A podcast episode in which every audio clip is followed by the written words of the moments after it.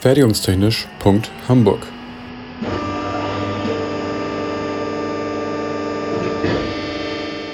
Ein Podcast rund um die Produktion.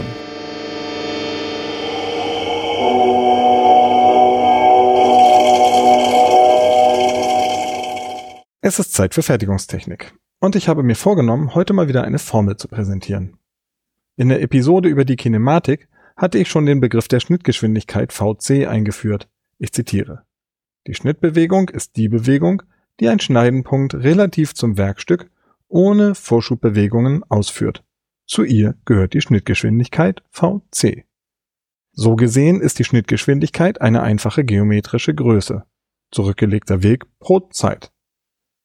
Kann ich jetzt einfach an meiner Maschine eine beliebige Geschwindigkeit einstellen? Ich würde nicht fragen, wenn es so wäre. Wovon hängt die Wahl der richtigen Schnittgeschwindigkeit denn dann ab?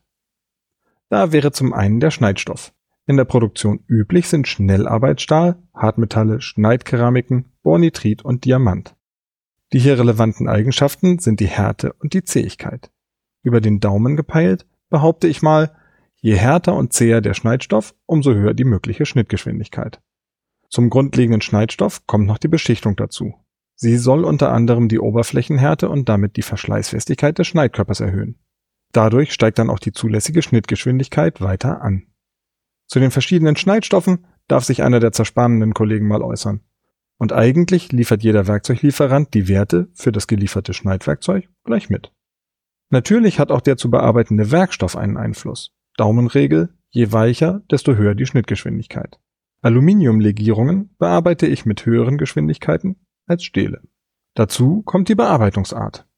In einer früheren Episode bin ich ja schon auf das Schruppen und Schlichten eingegangen. Beim Schlichten wähle ich üblicherweise eine höhere Schnittgeschwindigkeit als beim Schruppen. Das High-Speed Cutting ist dann nochmal ein Fall für sich. Dann haben das Fertigungsverfahren und die Bearbeitungsstrategie einen Einfluss. Das Fräsen hat andere Geschwindigkeiten als das Drehen, Schleifen noch wieder ganz andere. Querplan drehen hat andere Werte als Längsrund drehen. Hat in der Vorlesung mal jemand die zulässige Schnittgeschwindigkeit für das Pfeilen erwähnt? Na? Daher gibt es ganze Tabellenwerke für Richtwerte. Ich möchte auch noch den Einfluss der Bearbeitungsbedingungen erwähnen. Zu diesen gehören alle Einflüsse, die das Ergebnis zusätzlich positiv oder negativ beeinflussen können. Bearbeite ich den Werkstoff trocken, mit Kühlschmiermittel im Vollstrahl oder mit Minimalmengenschmierung? Habe ich einen durchgehenden oder einen unterbrochenen Schnitt? Wie sieht es mit der Stabilität der Maschine aus? Wie ist die Einspannung? Offensichtlicher Einfluss hier. Trocken kann ich in den meisten Fällen nur niedrigere Schnittgeschwindigkeiten fahren als mit Kühlschmierung. Der Strippenzieher im Hintergrund, der für vieles davon verantwortlich ist, ist der Wärmeeintrag durch Spanbildung und Reibung. Das geht mir hier heute aber zu weit. Und letztendlich hat auch die Kostenrechnung einen Einfluss auf die Schnittgeschwindigkeit. David hatte ja schon über die Standzeit berichtet, die Schnittgeschwindigkeit hat einen Einfluss darauf, nach welcher Zeit bzw. wie vielen Werkstücken ich das Werkzeug ersetzen oder zumindest nacharbeiten muss. Dagegen steht der Maschinenstundensatz. Hier muss nun abgewegt werden, welcher Weg eingeschlagen wird. Über weitere Effekte wie Spanform und Spanart, Resonanzeffekte in Maschine und Werkstück, ich sag nur Rattermarken, und ähnliches möchte ich heute gar nicht erst reden. Wähle ich also die Big Player aus, ist die Schnittgeschwindigkeit eine Funktion von Werkstoff, Schneidstoff, Verfahren und Bearbeitungsbedingungen. Kommen wir mal zu ein paar Anwendungsbeispielen. Als erstes schaue ich mir mal das Außenlängsrunddrehen an. Als Werkstückwerkstoff vergleiche ich Automatenstahl und eine Aluminium-Knetlegierung. Bei einem klassischen Drehmeißel aus HSS angeschliffen stehen für normale Bearbeitungsbedingungen beim Schruppen von Automatenstahl 35 Meter pro Minute in der Tabelle. Für besonders gute Bedingungen Kühlschmierung, durchgehender Schnitt, gepflegte Maschine gehen bis zu 40 Meter pro Minute.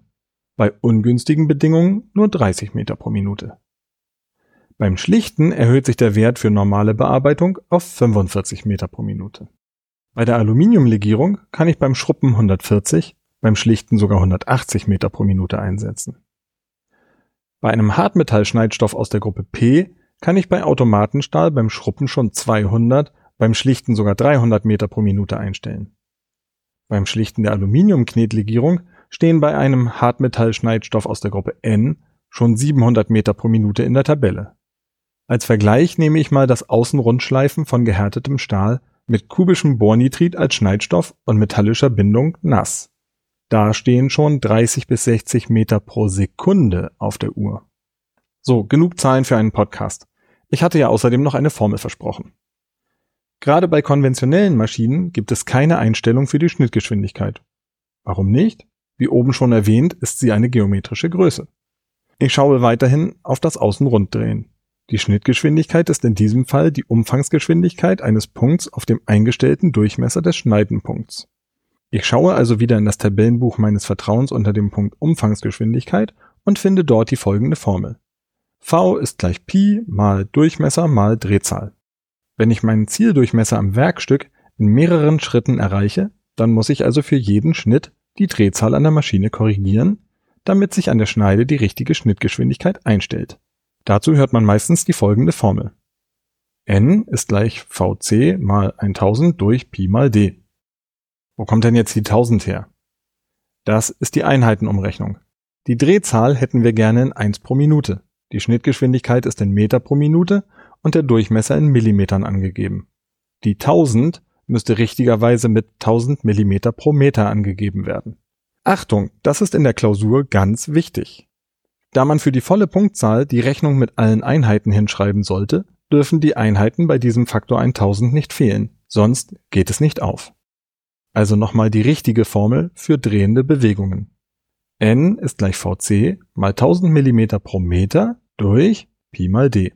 Beim Schleifen müsste ich von den Meter pro Sekunde nicht nur die Meter in Millimeter, sondern auch die Sekunden in Minuten umrechnen.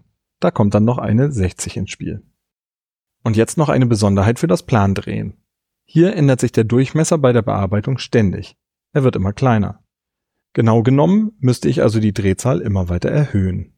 Und da der Durchmesser unter dem Bruchstrich steht, müsste die Drehzahl beim Schnitt in der Drehachse gegen unendlich steigen. Das überlebt kein Spindelmotor.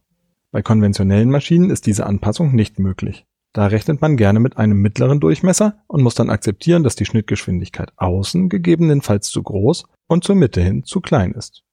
CNC-Maschinen können diese Anpassung natürlich leisten, sind dann aber in den Einstellungen auf eine Höchstdrehzahl begrenzt. Gerade bei großen Werkstücken mit vielleicht noch vorhandener Unwucht sollte man diese Begrenzung noch weiter absenken, damit einem das Bauteil nicht irgendwann um die Ohren fliegt. So viel für heute von der Schnittgeschwindigkeit. Vielleicht schaffe ich es ja irgendwann noch bis zum Vorschub und der Vorschubgeschwindigkeit. Das ist ähnlich komplex. Ach und zum Vergleich, die Umfangsgeschwindigkeit einer Person am Äquator der Erde beträgt etwa 27.800 Meter pro Minute. Das entspricht 1670 Kilometer pro Stunde. Fertigungstechnisch.hamburg ist eine Produktion des IPT an der HAW Hamburg. Die Inhalte stehen unter der Lizenz Creative Commons Attribution Non-Commercial 4.0 International. Infos zur Lizenz unter creativecommons.org. Verantwortlich für die Inhalte des Podcasts ist Benjamin Remmers. Meinungen gehören den jeweiligen AutorInnen und nicht der HW Hamburg. Weiterführende Links und falls vorhanden Formelzettel finden sich in den Shownotes bzw. auf der Homepage. Für Fragen, Wünsche und Anregungen erreicht man uns unter info@fertigungstechnisch.hamburg oder bei Twitter unter @fertigunghh. Es gelten die Datenschutzbestimmungen der HW Hamburg.